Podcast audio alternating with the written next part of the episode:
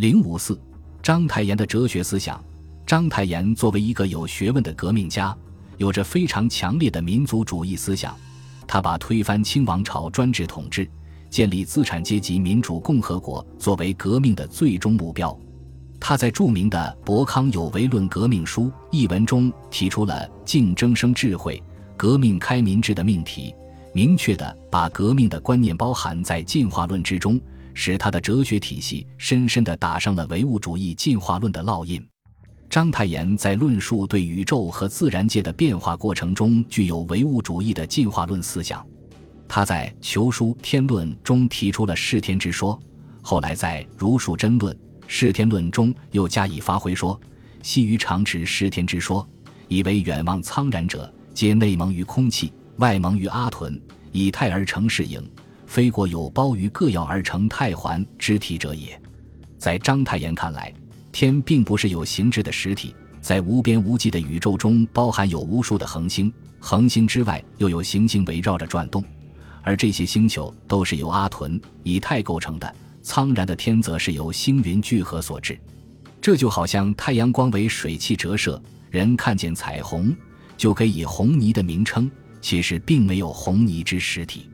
在这以前，谭嗣同讲宇宙论，将以太与孔子的人、佛教的性海、基督教的灵魂相比附，而章太炎不同意这种说法，他认为凡物之初只有阿屯，而其中万殊以太极传光气，能过玻璃实质。而其动以因光之色而分迟速，比其实质即曰阿屯。阿屯亦有形可量，以太流动虽更微于此，而既有迟速，则不得谓之无体。这就是说，天地间万物都是由阿屯和以太构成的。阿屯是有形体可以量度，以太虽比阿屯更微小，但它作为传播光的媒质，其弹性振动既有快慢之分，也有形成可以量度。而佛教所谓性海，则是精神的东西，无秋毫之微，卢浮之厚，不可量度。在此基础上，章太炎进一步认为，基督教中的上帝创世说是不可信的。他说：“夫非有上帝之造之，而物则自造之，故曰贤其自取，怒者其谁也？”在形神关系上，生命、精神不是上帝所赐予，生命是蛋白质、原生质的属性。精神依存于形体，离开了精气就没有神识。精气相离而死，则神亦无存。夫焉有精化既离，而神识能独立者乎？在这里，章太炎以近代自然科学为基础，进一步发挥了中国传统的神灭论观点。章太炎认为，既然形体已灭，那么精神也随之灭亡，证明了人死以后不能变鬼神，否认了鬼神之说。他说。人死而为枯槁，其血之转鳞成为毛馊，其碳其盐或流于草木，其铁在矿，其肌肉或为虫蛾折质。由此说明，人死之后形体转化为无机物或其他有机物，并无变鬼变神之转化。章太炎基本上吸取了牛顿力学的宇宙论，而又使之常有泛神论色彩。他说：“葛元志皆有欲恶去救。”欲救为爱力、吸力，恶趣为离心力、驱力。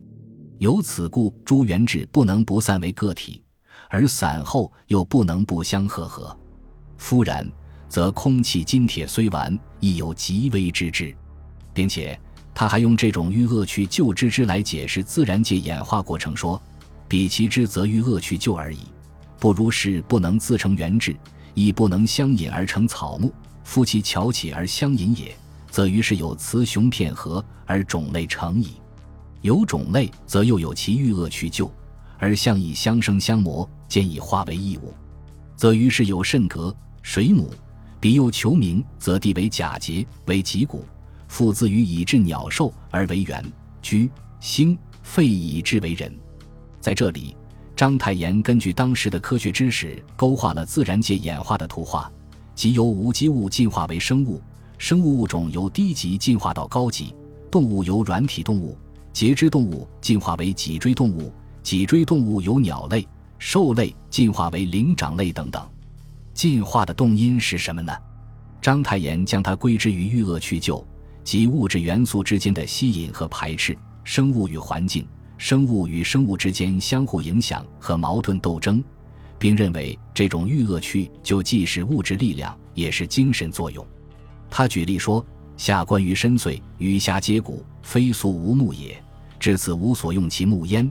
经有足而不以柔，骨有角而不以触，马绝有翼而不以飞。三体勿用，久之将失其三体。”这就是说，深水中鱼虾的目、鲸鱼的足、公羊的角、鸵鸟的翼等功能器官，由于不使用而失去其应有的作用。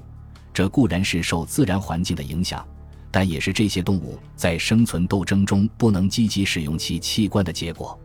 章太炎和严复都根据达尔文、拉马克的学说来解释进化之原因，但严复比较多的是采用达尔文学说，而章太炎则比较多的是采用拉马克学说。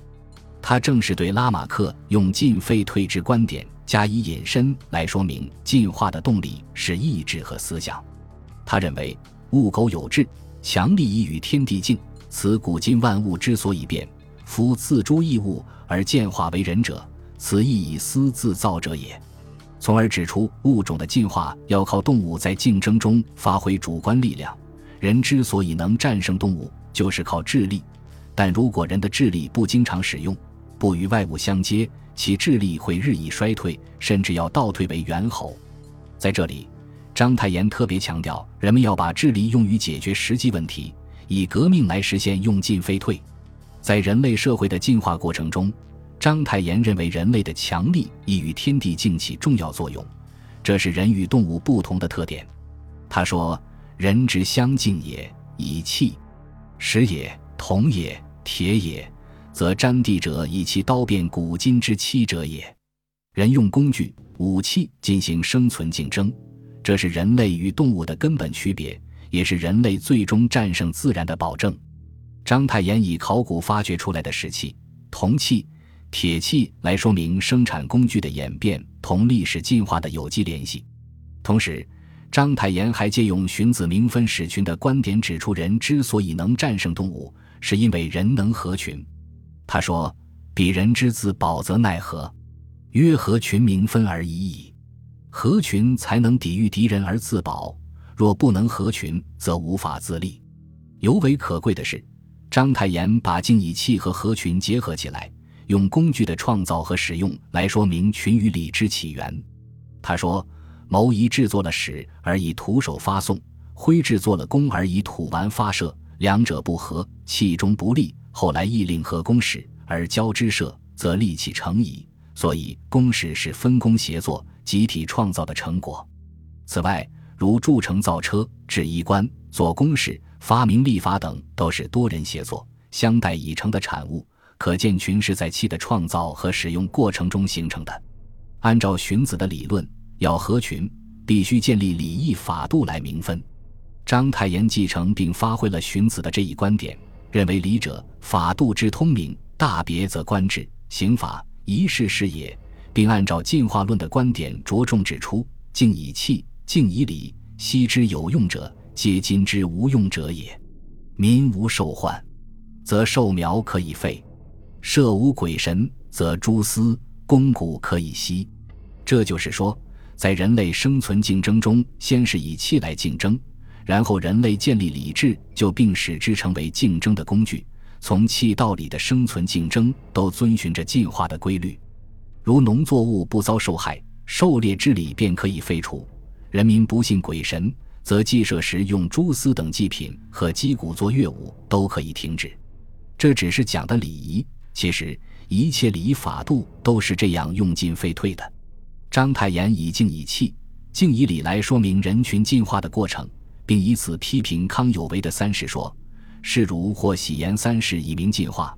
察公羊所说，则聚乱生平太平于一代而已矣。礼俗革变。”机器迁成福能于一代尽之。他认为《公羊传》的三世说原是讲的同一历史时代中的变化，不能用来说明社会的进化。社会进化不只是一代的事，而是包括由一个时代进化到另一个时代的革命。谢器和礼俗的变革都是如此。章太炎运用进化论为武器来宣传革命，是其思想之重要特色。在章太炎看来。革命是世界进化的规律，指出公理之谓名，即以革命明之；就俗之俱在，即以革命去之。革命非天雄大黄之猛剂，而使补泻兼备之良药矣。这就是说，世界进化的公理将通过革命而为人们所把握；旧的理智、政治将经过革命而得到根本改造。所以，革命既有破也有利，实为良药。章太炎也很重视精神力量在社会革命中的作用。他在《博康有为论革命书》中说：“夫欲自强其国种者。”不是文学工艺，而为是其所有之精神。这种精神就是意志力，认为拨乱反正，不在天命之有无，而在人力之难易。革命全靠人力，与天命没有任何关系。章太炎并发展了荀子治乱飞天的观点，说命之为说，公孟只言贫富受妖，而墨子后曾以治乱安危，盖侮辱者矣。治乱安危，为人所错。至于贫富受妖，则固有说。在这里，章太炎区别了社会治乱安危完全在于人为，而贫富受妖则有命的问题，但也是在一定范围之内所言。如伯夷不食周粟而饿死，这是其自愿，不可言命；若夫单豹之遇虎，则妖有命矣。这个命指个人所无可奈何者。所以他在《儒术争论》中又说：“古之言之命者。”谓知其不可如何，而非为其详算数也。要知一人际遇非能自主，合群图事则成败是其所措。故一人有命而国家无命。章太炎认为，国家安危是看人民能否团结一致、发愤图强，而与天命根本无关。从而提出了“合群则得丧在我”的论断，高度重视人群的力量，表现了革命者的气概。章太炎在广泛接触到西方各派哲学理论和社会思潮之后，指出近代的进化论开始于黑格尔。所谓世界之发展及理性之发展者，进化之说已啮牙其间矣。按照黑格尔的观点，自然和社会的进化的终极目标必达于尽美纯善之躯。章太炎对此提出劫难说：虽然，无不为进化之说非也。若云进化终极必能达于尽美纯善之躯，则随举一事无不可反纯相讥。彼不悟进化之所以为进化者，非由一方直进，而必由双方并进。专举一方，唯言治时进化可耳。若以道德言，则善意进化，恶意进化；若以生计言，则乐意进化，苦意进化。双方并进，如影之随形，如往两之逐影。在章太炎看来，只是智识是在一直进化的，但随着智识的提高，人类为善的能力越大，为恶的能力也越大，求幸福的本领增长了，遭苦难的本领也增长了。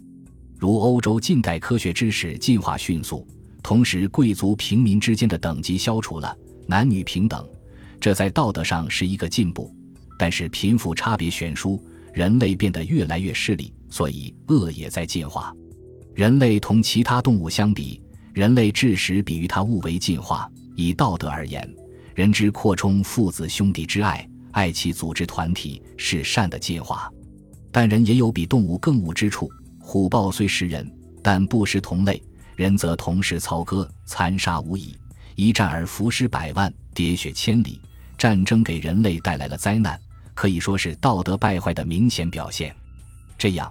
章太炎批评了进化有终极目标之说，而主张具分进化论。在其具分进化论中，提出了竞争产生智慧的观点，形成了人的智慧在竞争中不断进化，在革命中不断进化的社会实践的思想。